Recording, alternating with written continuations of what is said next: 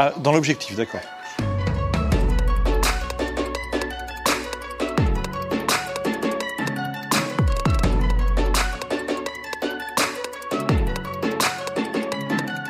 Je ne roule pour aucun candidat.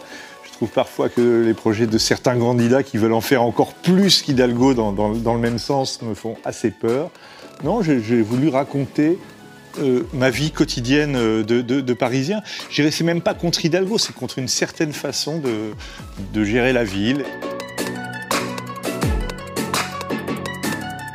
non mais c'est très bien de vouloir le bien.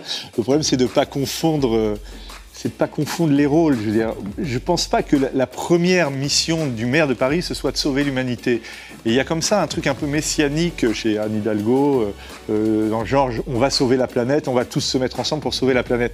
Moi, je pense que la première tâche d'un maire, c'est de protéger sa ville, de la défendre, de la rendre agréable, de faciliter la circulation, de faire qu'on y vive bien. Mais tout d'un coup, il y a une espèce de renversement de perspective. On a l'impression qu'il ne s'agit plus, quand on est parisien, que de participer à cette grande œuvre dirigée par Anne Hidalgo.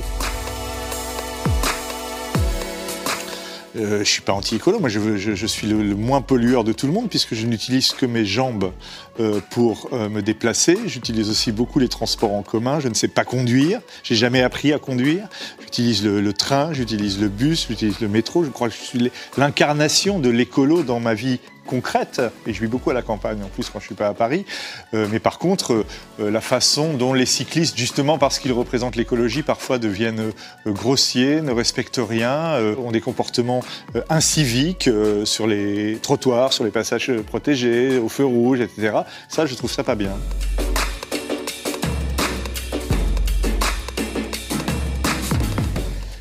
je trouve un peu étrange, Villani.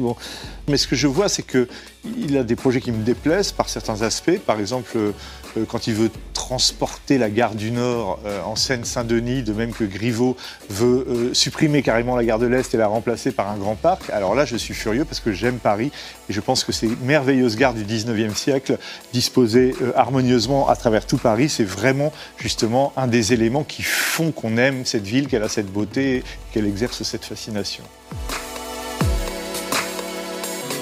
Mon Paris rêvé, c'est un Paris où il y a encore ce foisonnement de, petits commerces extraordinaires, de boutiques de tout et de rien, sans qu'elles soient remplacées par des enseignes de marques, comme c'est souvent le cas un petit peu partout aujourd'hui. On a l'impression partout d'être dans les allées d'un grand magasin aujourd'hui, entre euh, la nourriture rapide, les vêtements, on n'a plus que des logos partout.